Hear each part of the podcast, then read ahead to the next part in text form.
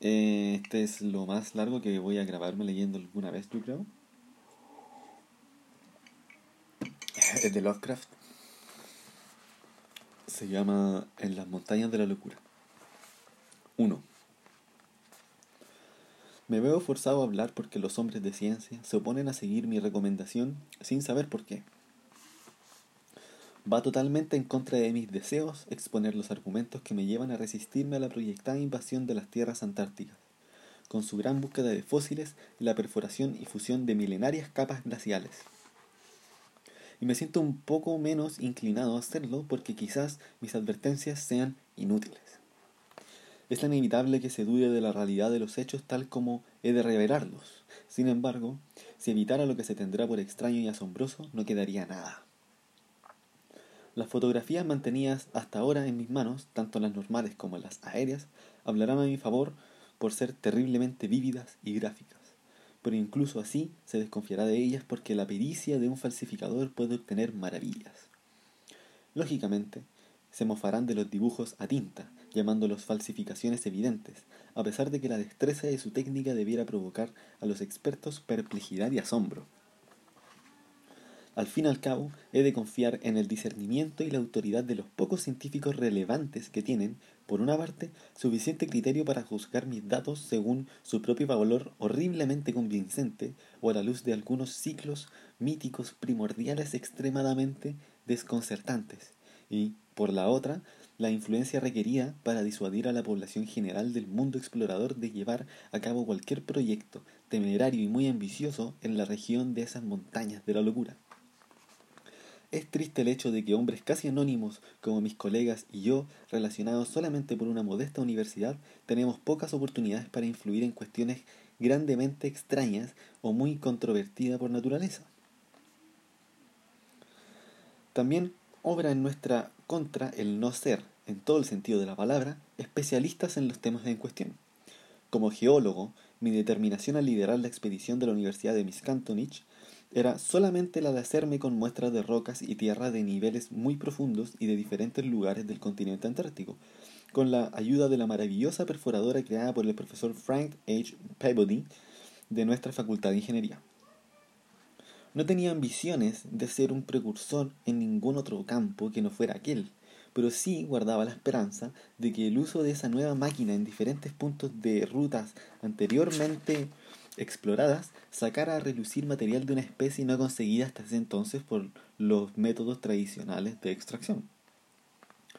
La barrena de Pavody, como la gente sabe ya por nuestros informes, era única e inimitable por su ligereza, su movilidad y sus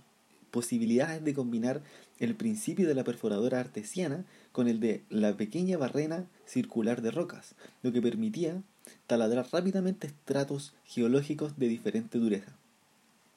el cabezal de acero, el motor de gasolina, las, las barras articuladas, el, el castillete de perforación desmontable hecho de madera, el equipo para dinamitar, la, la cordada, la paleta para extraer la tierra y la tubería desmontable para efectuar taladros con diámetro de 13 centímetros y hasta una profundidad de 1500 metros. Todo ello, junto con los accesorios necesarios, representaba una carga que pudiera llevar tres trineos de siete perros sin ningún problema. Esto era posible gracias a la ingeniosa aleación de aluminio con la que estaban hechas casi todas las piezas metálicas. Cuatro grandes aeroplanos Dornier, hechos expresamente para las considerables alturas de vuelo requeridas en la meseta antártica y provistos de dispositivos suplementarios ideados por Peabody para el calentamiento del combustible y para la rápida puesta en marcha. Podían llevar a toda la expedición desde un campamento situado en el límite de la enorme barrera de hielo hasta varios puntos de, tierra adentro, desde los cuales nos bastaría con un número suficiente de perros.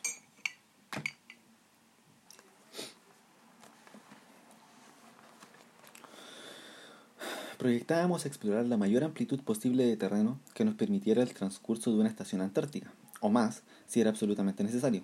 trabajando especialmente en las cordilleras y la meseta situadas al sur del mar de Ross, regiones exploradas en profundidad por Shackleton, Amundsen, Scott y Beard. Con frecuentes cambios de campamentos realizados en aeroplano y abarcando grandes distancias como para ser importantes desde el punto de vista geológico, deseábamos, deseábamos desenterrar una cantidad nunca antes vista de material, especialmente de los estratos del período precámbrico, del que tan pocas muestras se había hallado en la Antártida. También queríamos reunir la mayor cantidad posible de muestras de rocas fosilíferas, pues la historia de la vida primigenia en este despojado país de hielo y muerte es de la extrema importancia para nuestro conocimiento del pasado del planeta. Es de conocimiento público que el continente antártico fue en otros tiempos templado y hasta tropical, y que estuvo envuelto de vegetación espesa y que fue rico en vida animal, y cuyos únicos sobrevivientes son los líquenes, la fauna marina, los arácnidos y los pingüinos del borde septentrional. Nuestros deseos eran ampliar ese conocimiento en cuanto a variedad, detalle y exactitud. Cuando una perforación revelara rastros fosilíferos, agrandaríamos la abertura con explosivos para buscar muestras de mejor tamaño y en buen estado. Nuestras perforaciones de variable profundidad, según lo que permitieran las capas superiores de roca o tierra, se limitarían a terrenos donde el suelo quedara casi o totalmente al descubierto, las cuales habrían de hallarse probablemente en riscos o laderas, pues las tierras más bajas estaban cubiertas por una capa de hielo de 1 o 2 kilómetros de espesor. No podríamos perder el tiempo perforando simplemente capas de hielo, aunque Pavodi había diseñado un plan para introducir electrodos en grupos de, de, perforaciones y fundir así zonas limitadas de hielo con la corriente creada por un dínamo movido por un motor de gasolina. Este proyecto, que no podía, que no podía realizar una expedición como la nuestra excepto a modo de, experimento, es el que piensa realizar la expedición Starkweather Moore, a pesar de las súplicas que he hecho desde que regresé del continente antártico. El público sabe de la expedición miscantónica por nuestros continuos informes radiotelegráficos enviados al, al Arkham Advertiser y a la Associated Press, así como por los artículos posteriores de Pavody y míos. El equipo expedicionario estaba formado por cuatro profesores de, la universidad, Pavody y Lake de la Facultad de Biología, Atwood de la Física y también meteorólogo, y yo, el geólogo y jefe nominal de la expedición, además de 16 auxiliares, 7 alumnos recién graduados de la Universidad Miscantonich y 9 mecánicos especializados. De estos 16, 12 eran pilotos de aviación con título, de los cuales todos menos 2 eran también excelentes radiotelegrafistas. Ocho de ellos tenían conocimientos de la navegación, con sextante y brújula, al igual que Atwood, Pabody y yo. Además, lógicamente, nuestros dos barcos, antiguos balleneros de madera reforzados para resistir el hielo y dotados de vapor auxiliar, contaban con una tripulación completa. La Fundación Nathaniel Derby Pickman, gracias a la ayuda de varias donaciones especiales, subvencionó la expedición. Por tanto, nuestros preparativos fueron en extremo minuciosos, a pesar de que no hubiese gran publicidad. Los perros, los trineos, las máquinas, el equipo necesario para el campamento y las piezas desmontadas de los cinco aeroplanos fueron llevados hasta Boston, donde se cargaron los barcos. Íbamos maravillosamente bien equipados para nuestros fines determinados y en todo lo relativo a suministro, régimen, transporte y construcción de campamento, seguimos el magnífico ejemplo de nuestros recientes y numerosos predecesores, excepcionalmente brillantes. Fue la gran cantidad de la fama de estos predecesores lo que hizo que nuestra expedición, aunque muy importante, despertara poca atención en el mundo.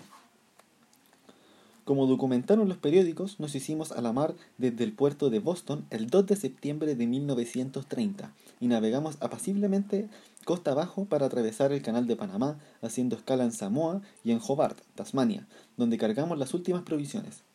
Ninguno de los integrantes de la expedición había estado hasta ese entonces en las regiones polares, por lo cual pusimos nuestra confianza en los capitanes de los buques, J.B. Douglas, que comandaba el bergatín Arkham y la expedición marina, y George Thortinsnen, capitán del Miscantonich, navío de tres palos, ambos curtidos balleneros con aguas antárticas. A medida que íbamos dejando atrás el mundo poblado, el sol se hundía más y más bajo el norte, y cada día permanecía más tiempo sobre el horizonte. Cuando alcanzamos los 62 grados latitud sur, vimos los primeros icebergs, parecidos a, las a mesas de lados verticales, y justo antes de llegar al círculo polar antártico, que cruzamos el 20 de octubre con, la, con la pintoresca ceremonia habitual, nos vimos considerablemente perturbados por el hielo. El descenso violento de las temperaturas me molestaba considerablemente después de la larga travesía tropical, pero traté de recuperar los ánimos para hacer frente a los mayores rigores que se avecinaban. En varias ocasiones me fascinaron los extraños, los extraños efectos atmosféricos.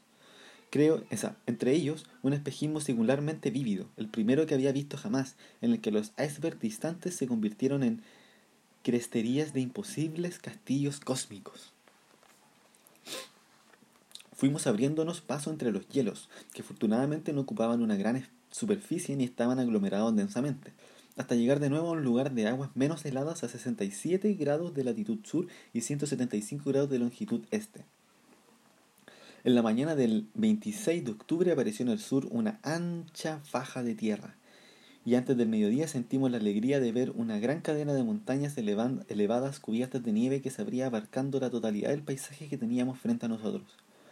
Habíamos llegado al fin a un avanzado puesto del gran continente desconocido y de su inescrutable mundo de muerte helada.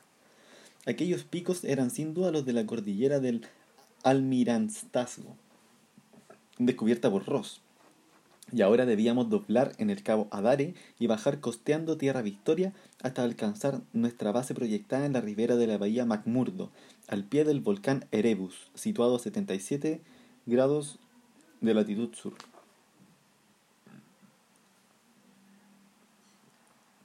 La última fase de la travesía fue vívida y estimulante para la imaginación. Grandes picos desnudos, envueltos en secretos, surgían regularmente hacia el oeste mientras el bajo sol septentrional del día o el sol meridional de la noche, tan bajo que rozaba levemente el horizonte, derramaba sus neblinosos rayos rojizos sobre la blanca nieve, las cauces de, de agua, el hielo azulado y algunos fragmentos negros de la ladera de granito que quedaban al descubierto. A través de las desiertas cimas pasaban intermitentes y furiosas ráfagas de, de terrible viento antártico, cuya cadencia hacía, hacía pensar a veces en una música indómita y casi dotada de sensibilidad. Sus flotas recorrían una prolongada escala que, por alguna reacción del recuerdo subconsciente, me parecía inquietante e incluso curiosamente terrible. Algo de aquel paisaje me evocaba las extrañas y perturbadoras pinturas asiáticas de Nicholas Roerich, y las descripciones aún más alarmantes de la meseta de Lane, de fama perversa, que aparecen en, la terrible, en el terrible necronomicon del demente árabe Abdul al-Sabred. Más tarde me arrepentí haber examinado ese monstruoso libro en la biblioteca de la universidad. El 7 de noviembre, escondida de nuestra vista por el momento la cordillera occidental, pasamos ante la isla de Franklin y al día siguiente divisamos los conos de los montes Erebus y terror de la isla de Ross con la extensa hilera de las montañas que Parry, de Parry alzándose a lo lejos. Ahora se alargaba hacia el este la línea blanca y baja de la inmensa barrera de hielo que se elevaba verticalmente hasta una altura de 71 metros, como los petrios agaltinados de, de Quebec, delimitando la navegación hacia el sur. Por la tarde accedimos a la bahía de McMurdo y permanecimos alejados de la costa, a sotavento del vaporoso monte Erebus. El pico de escombros se recortaba con sus 3.900 metros de altura sobre el cielo del este como un grabado japonés del monte Fujiyama. Mientras que más allá se alzaba la cumbre fantasmal y blanca del monte del terror, de 3.300 metros de altura y ahora un volcán extinto. Desde el Erebus llegaban alientos de humo intermitentes y uno de los ayudantes graduados, un admirable muchacho llamado Danford, señaló que le parecía que le parecía ser lava en la ladera nevada y comentó que esta montaña, cubierta en 1840, había inspirado sin duda la alegoría de Poe cuando éste escribió siete años después las lavas, las lavas que derraman sin descanso sus sulfurias corrientes por el Yang en las más lejanas regiones del polo. Danford era muy aficionado por la lectura de libros extravagantes y me había hablado mucho de Poe, a mí me interesaba este autor por el ambiente antártico de su única narración larga, la del inquietante y enigmático Arthur Gordon Pym. En la costa despojada y sobre la gran barrera de hielo del fondo, millares de pingüinos grotescos graznaban y se agitaban y agitaban sus aletas, mientras que el agua se veía un gran número de focas gruesas, nadando o tendidas sobre grandes fragmentos de hielo a la deriva. Utilizando pequeños botes logramos desembarcar con inconvenientes en la isla de Ross poco después de medianoche. En la madrugada del día 9, llevando un extremo de cable de cada, de cada barco y preparándonos para bajar las provisiones del equipo con ayuda de Andarivel. Experimentamos complejas y profundas sensaciones al pisar por primera vez la Antártida, aunque las expediciones de Scott y Shackleton nos habían antecedido de este preciso lugar. El campamento situado en la costa congelada al pie de la ladera del volcán era solamente provisional, ya que la base de operaciones permaneció a bordo del Arham desembarcamos el equipo de perforación, los trineos, los perros, los bidones de gasolina, las tiendas, el equipo experimental de fusión de hielo, las máquinas de fotografía, tanto aéreas como normales, las piezas de los aeroplanos y otros accesorios, entre ellos tres aparatos de radio portátiles, además de los que irían en los aeroplanos, capaces de comunicar con el equipo más potente del Arham desde cualquier sitio del continente antártico que pudiéramos alcanzar. El equipo del barco, en contacto con el mundo exterior, transmitiría nuestros informes de prensa a la potente estación Arham Advertiser, situada en Kingsport Head, Massachusetts. Esperábamos dar fin a nuestra tarea con solo un verano antártico, pero si esto no era posible, invernaríamos en el Arham y enviaríamos el Miscantonich al norte antes de que los hielos se cerraran en busca de provisiones para otro verano. No es preciso que repita lo que ya ha publicado la prensa acerca de nuestros primeros trabajos. Nuestra subida al Monte Erebus, las perforaciones que llevamos a feliz término en diversos lugares de la isla Ross con el fin de hallar minerales y la singular velocidad con, la, con las que llevó a cabo el aparato de Pavody, incluso a través de estratos de piedra maciza. El ensayo provisional de nuestro equipo reducido de fusión de hielo, la peligrosa ascensión de la gran barrera con provisiones y trineo y del montaje final de cinco enormes aeroplanos en el campamento situado en lo alto de la barrera. La salud de, nuestro grupo de incursión, 20 hombres y 55 perros de Alaska, era extraordinaria, aunque lo cierto era que aún no habíamos encontrado fríos ni temporales realmente rigurosos. Por lo general, la temperatura oscilaba entre los 0 grados y los 20 o 25 Fahrenheit, y los inviernos pasados en Nueva Inglaterra ya nos habían preparado a tales inclemencias. El campamento de lo alto de la barrera era semipermanente y estaba dedicado a almacenar gasolina, provisiones, dinamita y otros suministros. Solo eran imprescindibles cuatro aeroplanos para transportar el equipo de exploración. El quinto lo dejamos en custodia de un piloto y dos hombres de la tripulación en el depósito como medio de llegar hasta nosotros desde el Arham en caso de que se perdieran todos los aviones de exploración. Más adelante, cuando utilizáramos todos los demás aviones para el transporte del equipo, destinaríamos un par para establecer una especie de puerto aéreo desde el depósito y otra base permanente situada en la Gran Meseta, a unos mil kilómetros hacia el sur, más allá del glaciar de Beardmore. A pesar de los informes casi unánimes acerca de las tempestades y los terribles vientos que soplaban sobre las mesetas, decidimos anunciar las bases a medio camino, arriesgándonos así en beneficio de la economía y de una eficiencia probable. Los informes radiotelegráficos narraron el impresionante vuelo de cuatro horas sin escala que efectuó nuestra flotilla el 21 de noviembre por encima del elevado banco de hielo, con grandiosas cumbres alzándose al oeste, mientras los silencios insondables nos devolvían el eco del sonido de nuestros motores. Los vientos no molestaron solo los vientos nos molestaron solo un poco y las brújulas radiogonométricas nos ayudaron a atravesar la escasa niebla opaca que encontramos. Cuando los cuando, los, cuando las imponentes alturas alzaron ante nosotros entre 83 y 84 grados de latitud, supimos que habíamos arribado el glaciar Beardmore, al mayor del mundo entre los situados en un valle, y, y que el mar helado estaba ahora a paso a una costa áspera y montañosa. Al fin entrábamos en el blanco mundo de los confines meridionales, muerto durante incontables eones. Al mismo tiempo, vimos a lo lejos, hacia el este, la cumbre del monte Nansen, que se elevaba hasta una altura de casi 4.600 metros. La instalación de la base sur sobre el glaciar a 860 grados de latitud y 174 de latitud este llevaba,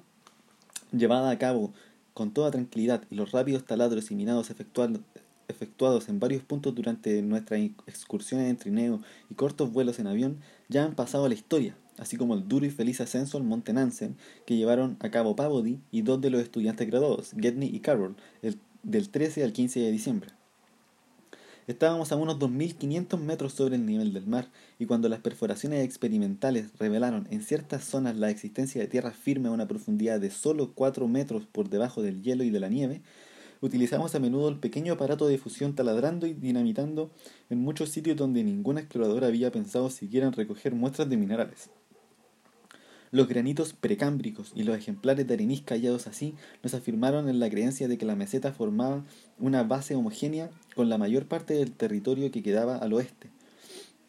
pero era algo distinta de las zonas que se encontraban al este, por debajo de, la América del Sur. Zonas que entonces creíamos que constituían un continente aparte y más pequeño, separado del mayor por la unión de dos mares helados de Ross y, y Bedell, aunque Beard ha demostrado después lo erróneo de tal hipótesis. En algunas, de en algunas de las muestras de arenisca obtenidas con dinamita y trabajadas a cincel después de, una de que una perforación exploratoria revelara su composición, encontramos algunas marcas y fragmentos de fósiles realmente atrayentes, especialmente líquenes, algas,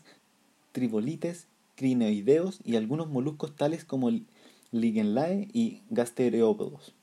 los cuales parecían haber tenido mucha importancia en la historia primigenia de aquella zona. También descubrimos una curiosa marca triangular y estriada, de más o menos 30 centímetros de diámetro, que Lake restauró con tres fragmentos de pizarra extraídos de una profunda abertura dinamitada. Estos fragmentos procedían de un lugar situado al oeste, cerca de la cordillera de la Reina Alejandra. Lake, como biólogo, como biólogo juzgó estas extrañas marcas enormemente interesantes y difíciles de explicar, aunque a mí, en cuanto a geólogo, no me parecieron diferentes de algunos efectos ondulados bastante comunes de las rocas de sedimentación.